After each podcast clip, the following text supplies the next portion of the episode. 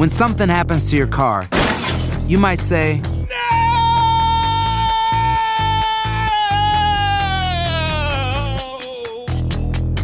My car. but what you really need to say is something that can actually help. Like a good neighbor, State Farm is there. And just like that, State Farm is there to help you file your claim right on the State Farm mobile app. So just remember, like a good neighbor, State Farm is there. State Farm, Bloomington, Illinois. Boost Mobile tiene una gran oferta para que aproveches tu reembolso de impuestos al máximo y te mantengas conectado. Al cambiarte a Boost, recibe un 50% de descuento en tu primer mes de datos ilimitados. O, con un plan ilimitado de 40 dólares, llévate un Samsung Galaxy A15 5G por $39.99. Obtén los mejores teléfonos en las redes 5G más grandes del país. Con Boost Mobile, cambiarse es fácil. Solo visita boostmobile.com. Boost Mobile, sin miedo al éxito. Para clientes nuevos y solamente en línea, requiere AroPay. 50% de descuento en el primer mes requiere un plan de 25 dólares al mes. Aplican otras restricciones. Visita para detalles.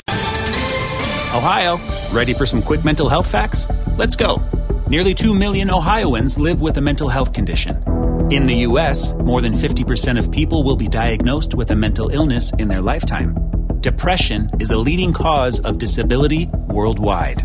So, why are some of us still stigmatizing people living with a mental health condition when we know all of this? Let's listen to the facts and beat the stigma. Ohio, challenge what you know about mental health at beatthestigma.org. Estás a punto de escuchar Enigmas sin resolver. No te olvides de buscarnos en nuestras redes sociales, Instagram y Facebook, y de escucharnos en la app de Euforia o donde sea que escuches tus podcasts. Advertencia. Este programa contiene casos de crimen, apariciones, misterio, conspiración y violencia. El contenido de estas piezas puede ser sensible para algunos miembros del público. Aconsejamos discreción.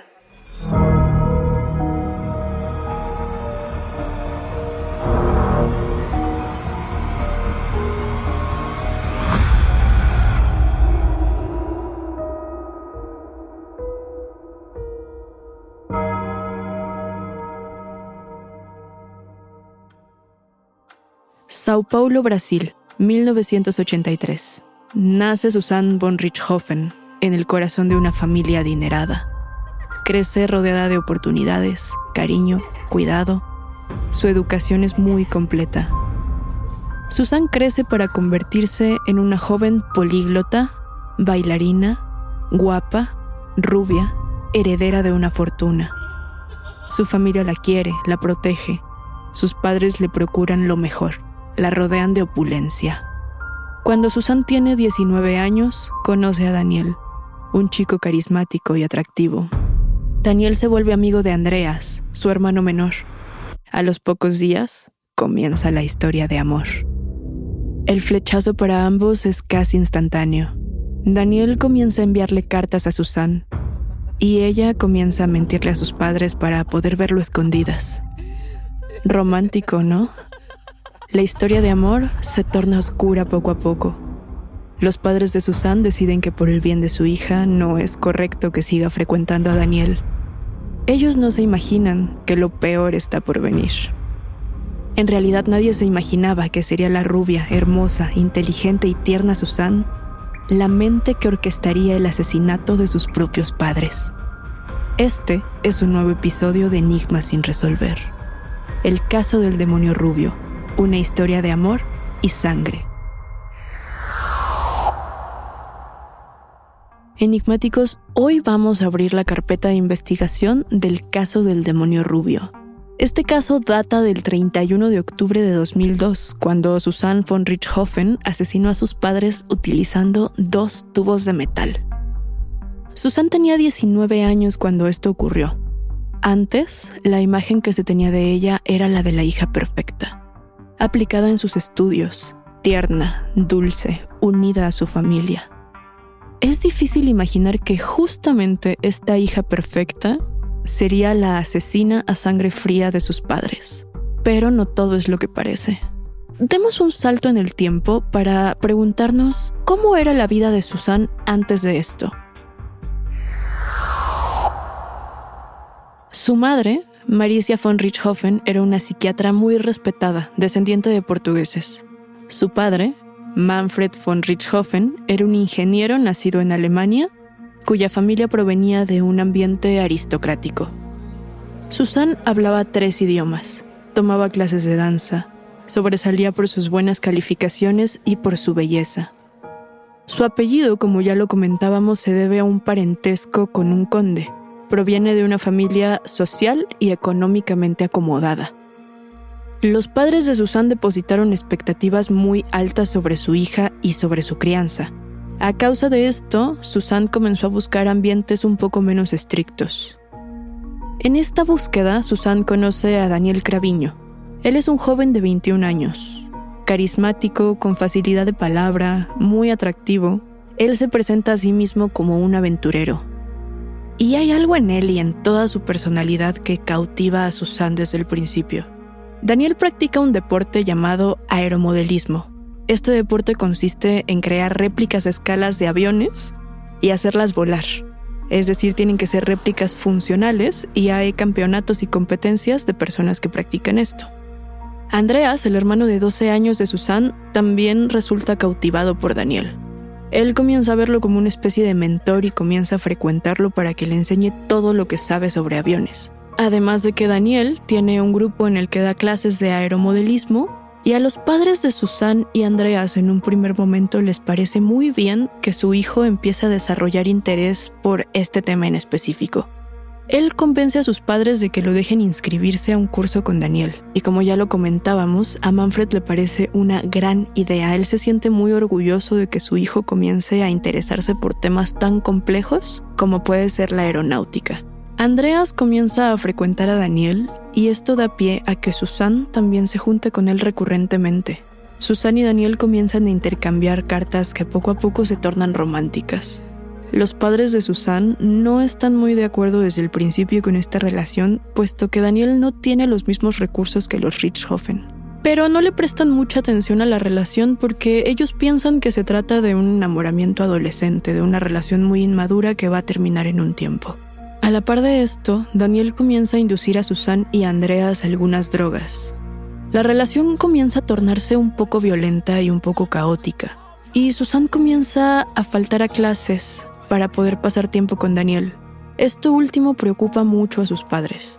Ellos se concentran en que Susan está teniendo un rendimiento muy bajo académicamente y deciden involucrarse más en la vida de su hija, esto los lleva a descubrir que la relación entre Susan y Daniel no es lo que ellos pensaban. Se dan cuenta de que es una relación violenta, posesiva y que parecieran estar un poco obsesionados el uno con el otro. Descubren que Susan ha estado consumiendo toda clase de drogas, mintiendo para escaparse con Daniel a moteles.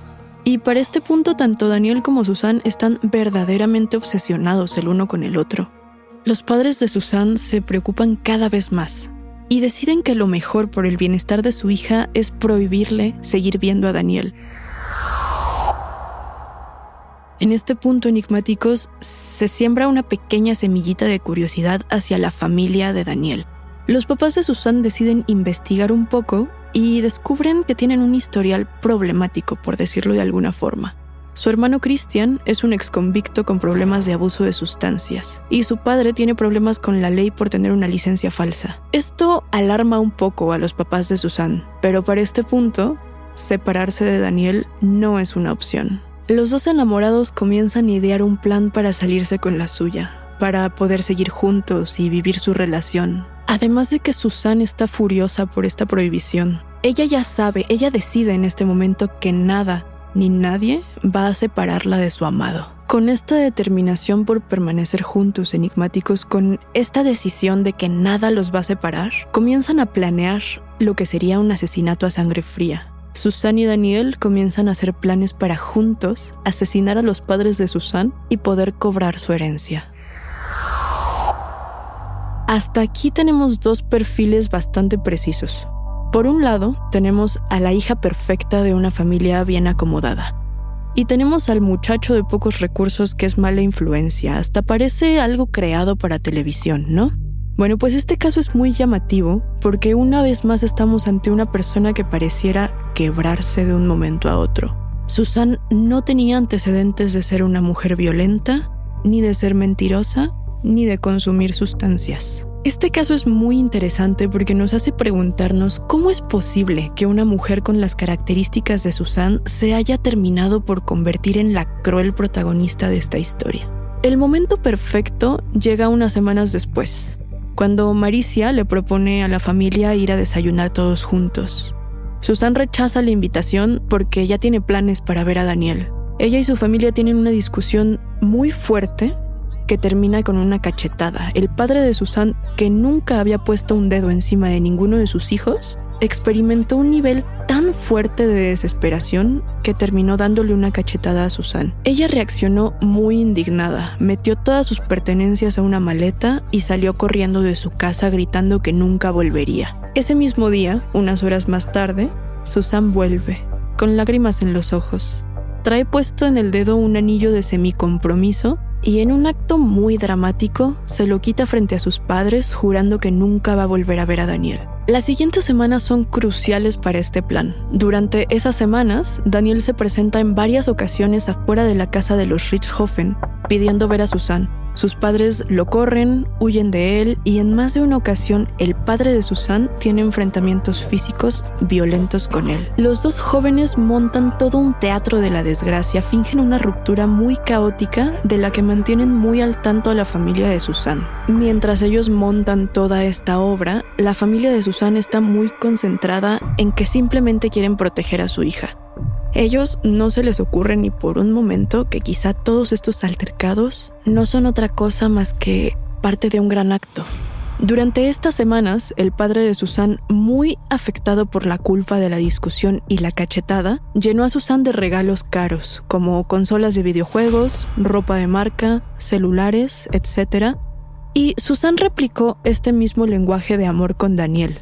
A él le compraba cosas muy caras con el dinero que le daban sus padres mensualmente. Los amigos y alumnos de Daniel comenzaron a apodar a Susan la gallina de los huevos de oro por todos los regalos caros que ella le hacía a su novio. Y mientras que los Richthofen estaban enfocados en proteger a su hija, ella ya estaba planeando un final trágico para ellos. Después de platicar, los Craviño junto con Susan decidieron asesinar a los padres.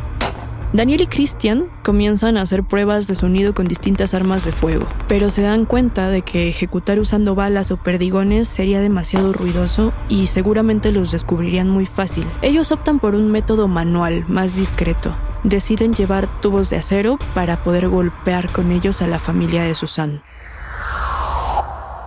Llega el 31 de octubre, Halloween, y Susan está lista para su propia noche de terror. Es de noche, ella entra a su casa procurando hacer el menor ruido posible. Se dirige hasta la alarma de emergencia y la desconecta. En la penumbra, Daniel y Christian se deslizan hacia el interior de la casa. Andreas está en un cibercafé donde Susan lo llevó unas horas antes. Ella sube las escaleras corriendo en silencio para verificar que sus padres estén en casa. Están dormidos. Ella baja rápidamente a avisar a los hermanos que sus padres duermen. Todos se ponen en sus posiciones. Susan se cubre los oídos. No quiere escuchar morir a sus padres, pero se da cuenta de que ya está ahí. Sus padres morirán y ella ya no puede retroceder. Daniel y Christian suben las escaleras con los tubos metálicos. Susan se descubre los oídos para presenciar su propia hazaña. Golpes secos, gritos. Su padre muere tras el primer golpe. Su madre intenta defenderse, pero está muy desorientada. Recibe cuatro golpes más.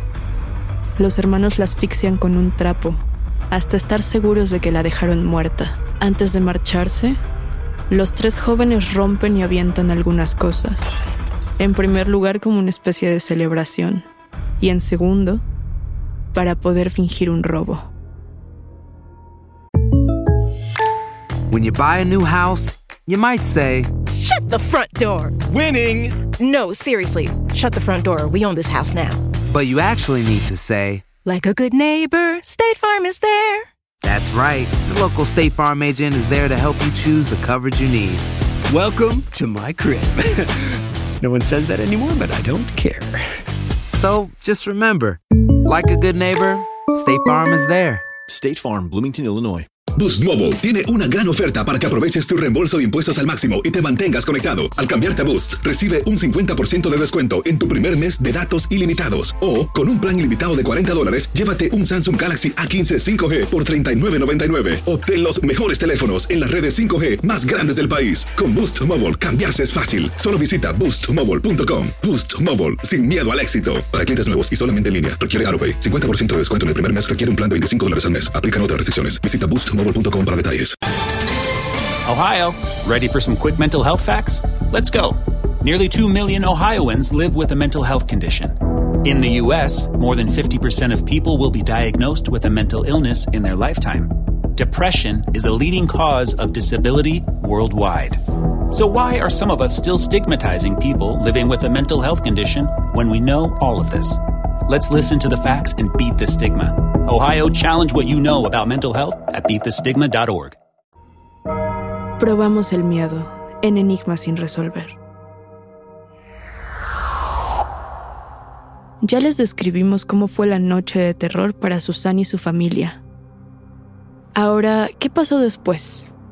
En declaraciones que se dieron más adelante, podemos enterarnos de un par de cosas.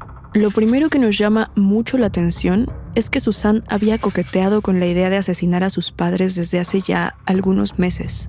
Ella da esta declaración, no nos explica por qué, pero la motivación final fue que con ellos desaparecidos, ella y Daniel podrían vivir su relación en paz, sin nada que se interpusiera y con una herencia cobrada. Ella le planteó el plan a los hermanos y ellos aceptaron a cambio de quedarse una parte de la herencia. En una entrevista que se dio mucho después, Susan hace una declaración acerca del momento preciso en el que sus padres murieron. Esta declaración me gustaría leérselos tal cual, es una cita porque me parece muy impresionante. Llegamos a casa.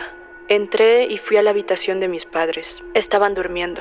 Luego bajé y les dije que podían ir. Me senté en el sofá con las manos tapándome los oídos. No quería oír, pero luego me di cuenta de que no tenía nada más que hacer. Era demasiado tarde. Enigmáticos, aquí me gustaría hacer una pausa para tipificar este crimen. Cuando alguien asesina a alguien que es parte de su familia, se le llama parricidio. Ahora, ¿Qué tan influenciado tiene que estar un joven para llegar a cometer un delito así, de buenas a primeras y sin tener antecedentes de violencia? Este tipo de casos yo creo que llaman nuestra atención tanto porque nos parece muy extraño pensar en qué clase de procesos mentales debe atravesar una persona, entre comillas, normal para transformarse en un asesino de esta clase. Pero bueno, este crimen ya está hecho. El siguiente paso del plan es fingir demencia. Primero, meten en bolsas de plástico toda su ropa manchada de sangre.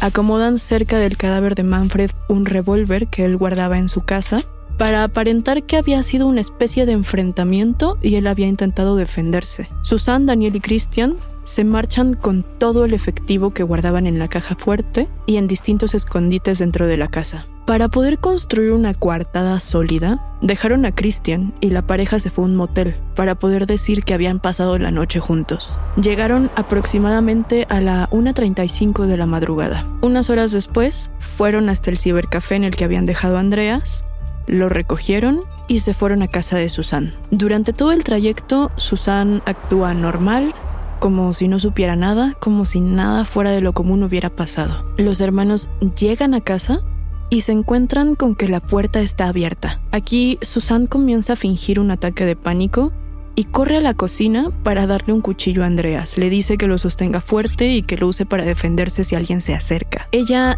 llama a Daniel y le pide que vaya cuanto antes. Daniel llega siguiendo esta especie de puesta en escena y juntos fingen llamar a sus padres al celular varias veces.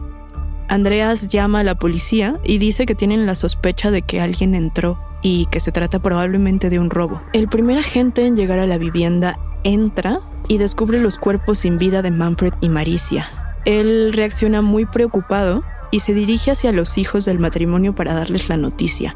Lo que él relata es que él todavía no sabía muy bien cómo decirles, pero Susan se adelanta para preguntar, ¿cómo están mis padres? En una preocupación que les parece muy extraña, probablemente falsa.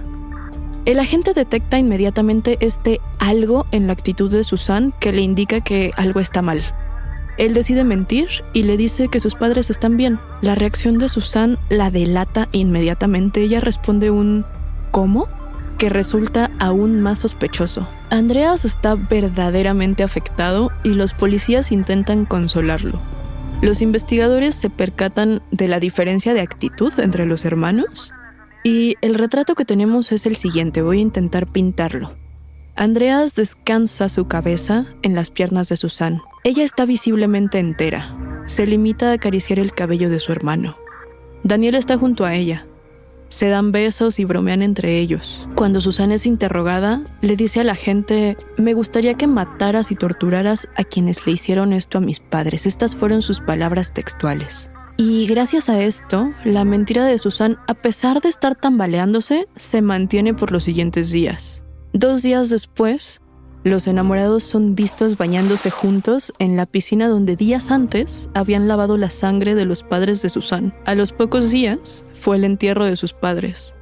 Aquí tenemos algunas fotografías que se pueden revisar en internet y podemos ver a Andreas con un semblante vacío, verdaderamente afectado y triste mientras que Susan está llorando destrozada.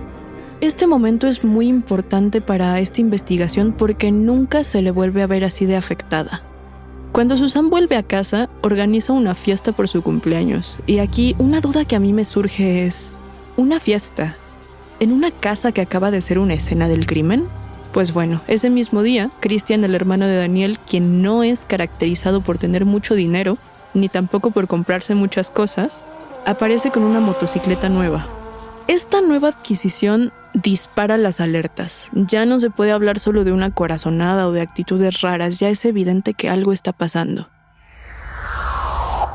El principio del fin enigmáticos comienza el día 9 de octubre. Este día, los oficiales dan con Christian y lo aprenden. Él resiste muy poco en el interrogatorio. A las pocas horas confiesa el asesinato de Maricia y le da el nombre de su hermano y de Susan a los agentes, vinculándolos a ambos también con el crimen. Cuando esto sale a la luz enigmáticos, Andreas se va a casa de un tío suyo que va a ejercer de su tutor más adelante. El abogado de Susan entrega en juicio una nota que supuestamente había sido escrita por Andreas. Les voy a leer la nota.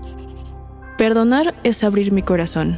No solo he perdonado a mi hermana, sino que también la amo. Ahora es el momento en el que más necesita amor. A pesar del dolor, estoy bastante seguro de que nuestros padres también la perdonan. Justo ayer escuché una frase que me impactó mucho. La humanidad debe caminar junta en busca de la civilización del amor. Enigmáticos, ¿es este un final feliz?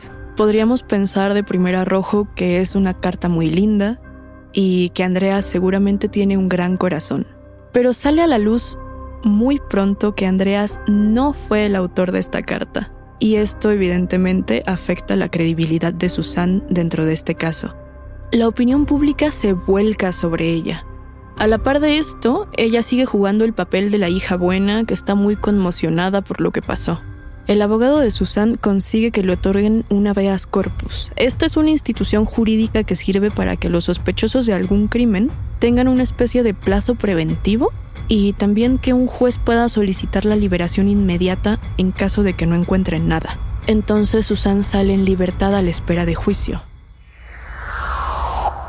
Aquí se inicia un poco la división de opiniones. Están los que creen en la inocencia de Susan y están también los que pueden ver al demonio rubio detrás de esa carita angelical. Esta investigación se convierte en una de las más mediáticas. Es uno de estos casos que a la gente le gusta consumir, que la gente está deseando saber qué pasó ahora. Y gracias a este poder mediático, muchos canales de noticias quieren hablar con Susan, muchos quieren tener la exclusiva. Así es como Susan consigue una entrevista en un canal de televisión y hay que hablar de esta entrevista y sobre todo hay que hablar del aspecto y el lenguaje corporal de Susan en este fragmento televisado. Ella se ve un poco como la siguiente descripción. Tiene el pelo corto y amarrado hacia atrás, tiene una camiseta de Minnie Mouse en color rosa, y tiene la mirada perdida, tiene un lenguaje corporal tímido, su cuerpo rígido, sus ojos llorosos. Esto podría hacernos pensar que es una caracterización para seguir vendiendo su imagen de inocente, de niña buena. Durante la entrevista se desvinculó completamente del crimen, reiteró su inocencia y dijo que su obsesión hacia Daniel era una mentira, que ellos ya habían cortado para cuando ella fue detenida. Cuando le preguntaron por Daniel, dijo que lo odiaba y que él le había quitado todo. Esta es Susan frente a las cámaras, pero en un momento de pausa en la grabación, mientras producción y otros departamentos trabajaban, uno de los micrófonos se quedó abierto. Este micrófono logró capturar un audio de su abogado dándole instrucciones al oído. Lo que podemos escuchar es la voz de él aconsejándole a Susan que llorara para darle dramatismo. Los camarógrafos y los encargados de audio escucharon este fragmento y enseguida lo reportaron. El abogado de Susan intentó reparar este error diciendo que solamente estaban intentando conmover a Andreas para que no aplicara una cláusula que excluía a Susan del cobro de la herencia. Pero después de este fallo, los tres involucrados van a juicio.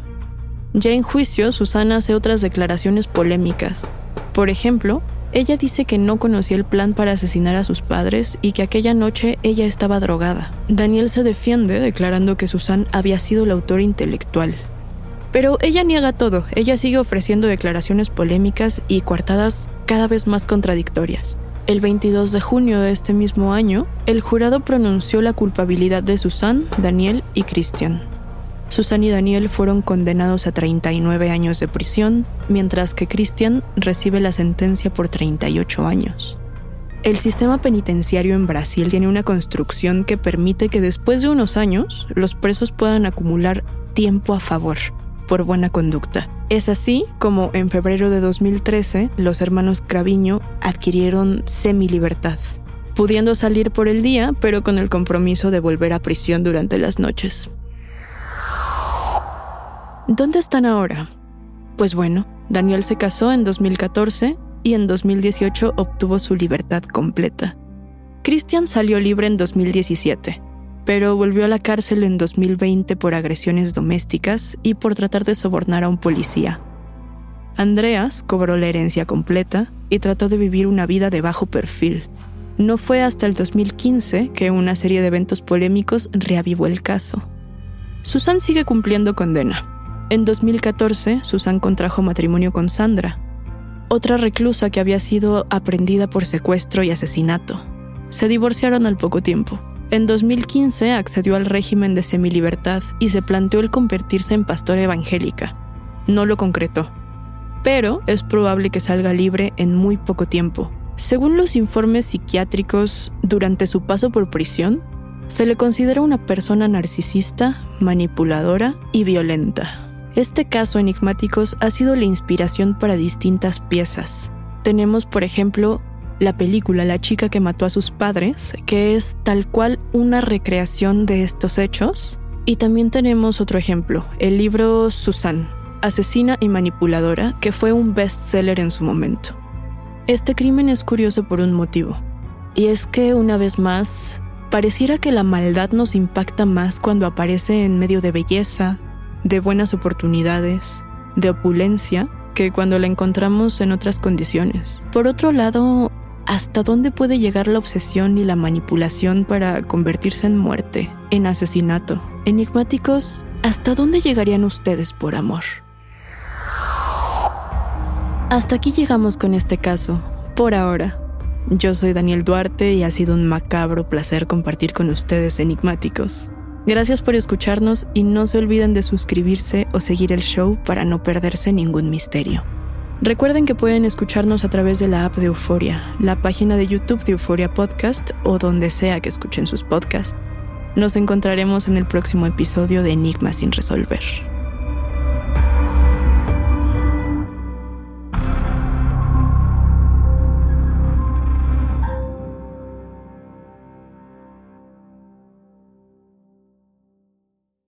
No hay nada como un teléfono nuevo, y si quieres uno ahora, aprovecha la oferta de Boost para estar conectado con los tuyos. Cámbiate a Boost Mobile y llévate un Samsung Galaxy A15 5G gratis. Boost tiene las redes 5G más grandes del país, con máxima señal, para que sigas tus sueños sin miedo al éxito. No esperes, visita ya tu tienda Boost Mobile local y llévate tu Galaxy A15 5G gratis. Solo en un Boost Mobile cerca de ti. Oferta por tiempo limitado, solo clientes nuevos. Requiere suscripción al servicio, un dispositivo por línea, impuestos adicionales. Aplican otras restricciones. Visita una tienda para detalles. Save big money and transform your home with new appliances now at Menards. We offer the lowest prices and the largest in stock appliance selection. Ready to take home today. Check out top appliance brands, including KitchenAid, Maytag, Whirlpool, Amana, and Criterion. Upgrade your home and save big money on new appliances at Menards. Shop our entire selection of appliance options online today at menards.com.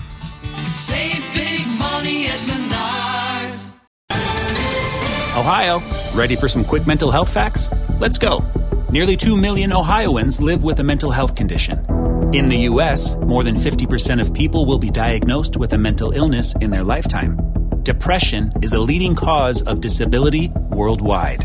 So, why are some of us still stigmatizing people living with a mental health condition when we know all of this? Let's listen to the facts and beat the stigma. Ohio, challenge what you know about mental health at beatthestigma.org.